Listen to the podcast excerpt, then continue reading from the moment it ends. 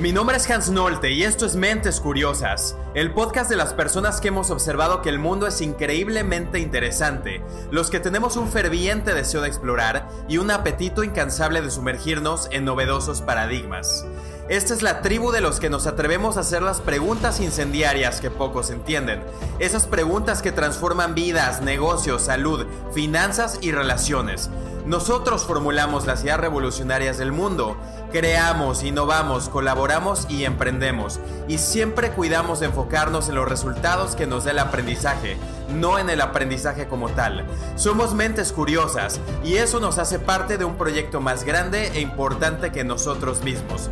Somos parte de este proyecto que inició desde que los primeros seres humanos empezaron a compartir palabras el uno con el otro para formar conocimiento. Es nuestro deber hacer que las cosas pasen, mientras los demás pasan por alto la transformación o nos llaman inadaptados. Es por eso que vemos al mundo como una aventura formidable que no estamos dispuestos a perdernos. Bienvenido a tu tribu de mentes curiosas. Mentes Curiosas, les saluda Hans Nolte y este es el episodio número 5, el infinito círculo del sesgo de confirmación en la era del Internet. Primeramente les voy a leer cómo define Google el sesgo de confirmación y nos dice, es la tendencia de una persona a favorecer la información que confirma sus suposiciones, ideas preconcebidas o hipótesis independientemente de que éstas sean verdaderas o no. Este fenómeno también es conocido con el nombre de sesgo confirmatorio o sesgo de mi punto de vista. Desde hace muchos años disfruto estudiar libros de neurociencia, lógica y diferentes efectos del pensamiento. Eh, y mira, antes de las investigaciones psicológicas sobre este fenómeno, ya lo habían observado de manera anecdótica varios escritores, como el poeta italiano Dante Alighieri, el filósofo y científico inglés Francis Bacon y el autor ruso Leo Tolstoy.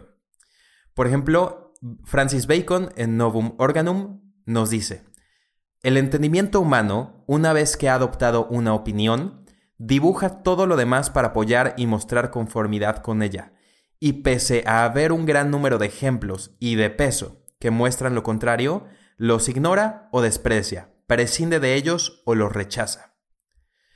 Pese a estas observaciones, el término sesgo de confirmación fue acuñado por el psicólogo inglés Peter Cathcart Wason hasta un experimento que publicó en 1960.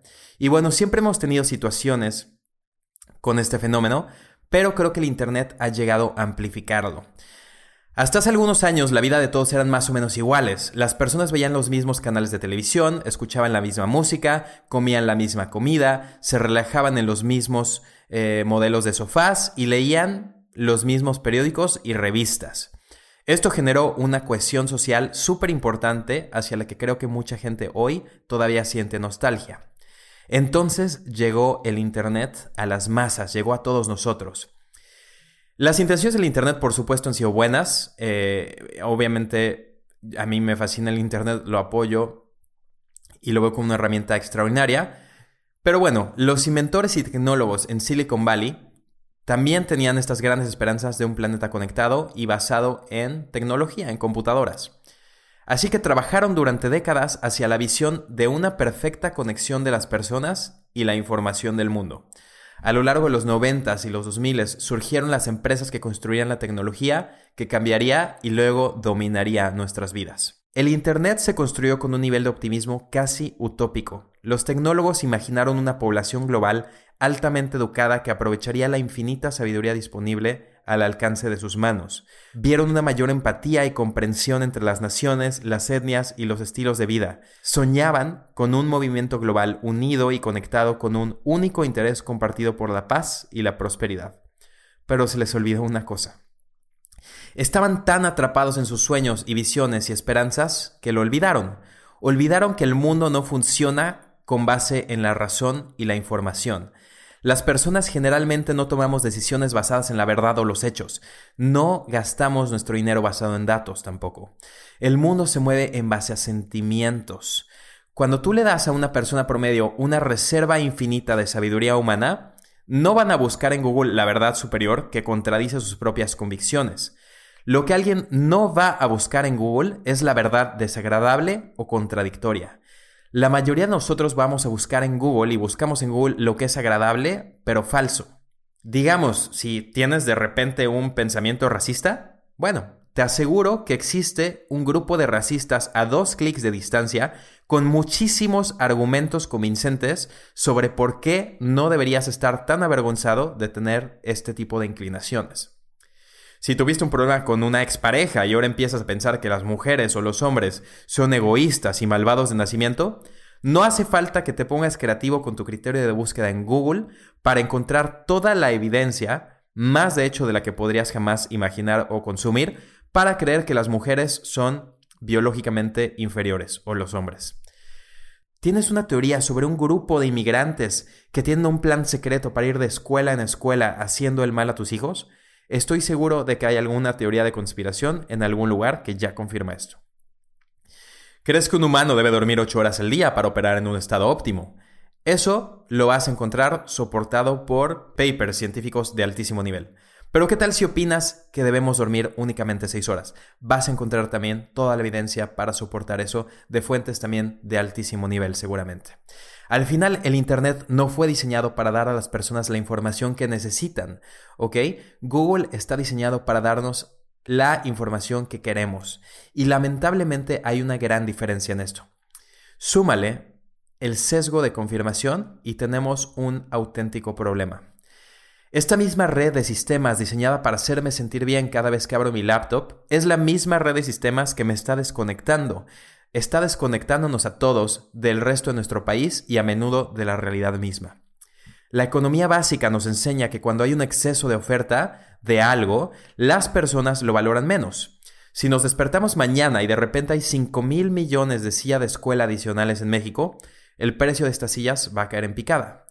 Si de repente todos en la población tuviéramos una bolsa auténtica de Louis Vuitton, ya nadie le vería gran valor. De hecho, muchas personas las tirarían, se les olvidaría, les derramarían vino y lo regalarían a organizaciones de beneficencia. Pero ¿qué pasa si este mismo concepto es cierto para la información? ¿Qué sucede si el aumento del suministro de información, al punto en el que no tiene límites, nos ha hecho valorar menos cualquier información en particular?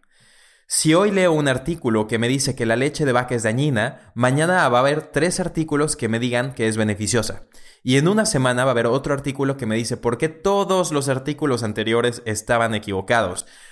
De hecho, ahora ya ni siquiera me importa, porque ya no confío en ninguno de ellos. La abundancia de información contradictoria revuelve nuestros cerebros y, al menos a mí, me da ganas de ir a jugar golf toda la tarde. La mayoría de los articulitos del Internet son basura. ¿Qué saben ellos de todos modos? Probablemente casi todos están tratando de hacer dinero rápido con marketing de contenidos o las empresas de los blogs que están sacando esta información contratan a practicantes y los forzan a hacerlos. Y no es por hablar mal de los practicantes, porque yo en algún momento lo fui, pero hay muchísimos que no se toman la vida en serio y hacen las cosas por hacer, no tienen ningún tipo de seriedad periodística y no ven la consecuencia de posicionar temas eh, mal investigados o hechos simplemente con un fin, que es hacer dinero. Entonces, al final leía considero que nuestra respuesta aparentemente para todo ha sido empezar a dudar de toda la información. Estoy viendo en este momento, bueno, una polarización de ahí quienes los creen todo, pero quienes los creen todo cada vez están siendo más y más, eh, se les está llamando cada vez más la atención por otras personas de que no crean todo lo que ven y estamos tornándonos hacia empezar a desconfiar absolutamente de todo. El problema es que cuando este nivel de desconfianza se torna en contra del sistema político de un pueblo, ese sistema político, por supuesto, se derrumba. La democracia se basa en la confianza. Nuestro sistema de justicia requiere confianza. Y si perdemos la confianza que tenemos en nuestras instituciones, entonces esas instituciones se van a derrumbar. Aunque tenemos la ventaja de que el Internet alinea los incentivos de tal manera que hace que sea rentable generar desconfianza. Entonces, básicamente, estamos jodidos. Y esto tampoco es cosa de Trump o de los Estados Unidos. Esto está sucediendo en todas partes, en Filipinas, Turquía, Brasil, Rusia, Francia, Reino Unido, México. El mundo mismo está cada vez más polarizado políticamente y la gente ya no confía en la mayoría de la información que recibe. Y como resultado ya no confía en muchas de las personas de sus propias sociedades. Y esto es porque la información infinita no ilumina a la gente, al contrario, nos confunde. Y cuando las personas se confunden y desconfían, recurren a sus impulsos básicos, a sus impulsos instintivos de supervivencia y de ver por sí mismos. Primero me cuido a mí y solo a mí mueran todos los demás. Si yo puedo cuidarme, ¿por qué no pueden ustedes?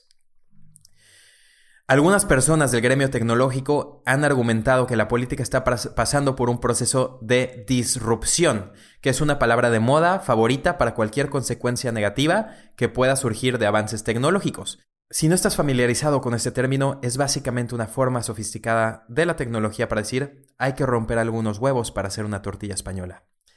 El mismo eslogan dentro de Facebook fue avance rápido y rompe las cosas. Este era el eslogan institucional que puso eh, Mark Zuckerberg. Sin embargo, en 2017 se retractó y lo cambió un poquito a avance rápido y por favor, por favor, por favor, no rompas nada. Pero siempre esto estuvo dentro de su cultura, hasta que finalmente se dieron cuenta que no son un juego y que las cosas que hace Facebook afectan literalmente muchos temas del mundo. Los avances en la tecnología generalmente provocan mucha destrucción en los sistemas que reemplazan. Y eso está bien. Por ejemplo, piensa en el automóvil cuando mató a la industria de los carros jalados por caballos. Espectacular. O Amazon extinguiendo librerías y otro tipo de tiendas. Pero lo que está pasando en la política no es el mismo proceso. El proceso de disrupción implica que ya hay un sistema superior listo para tomar el lugar de la democracia implica que el caos se debe a un mayor nivel de orden, no a uno inferior. La civilización se construye en base a la capacidad de las personas para reprimir sus instintos más básicos. Eh, nuestras tendencias hacia el narcisismo, nuestra inclinación a matarnos entre nosotros mismos por diferencias superficiales a veces imaginarias. Nos tomó milenios de educación y progreso para que aprendamos a no hacer esto.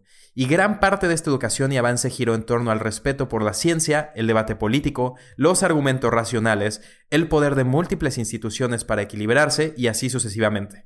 Apenas hemos acertado en algunas cosas en los cientos de años que lo hemos tenido. El problema es que, por lo que puedo decir, Internet y sus tecnologías no nos liberan de nuestros instintos más bajos, de hecho hacen lo contrario, y lo que estamos viendo es el comienzo de ese impacto.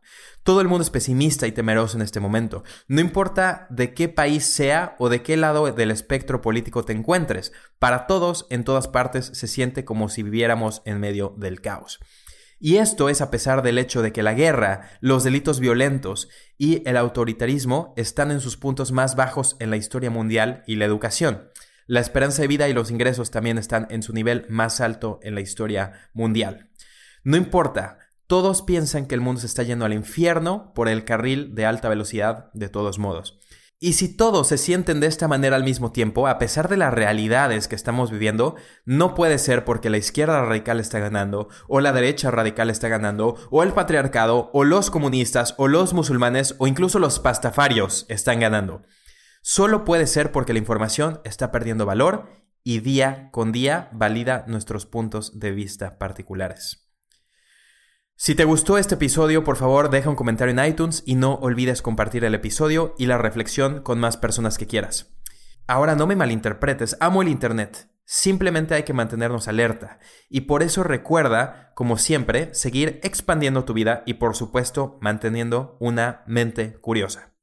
Soy Hans Nolte y te deseo mucha paz, poder y éxito. Hasta la próxima.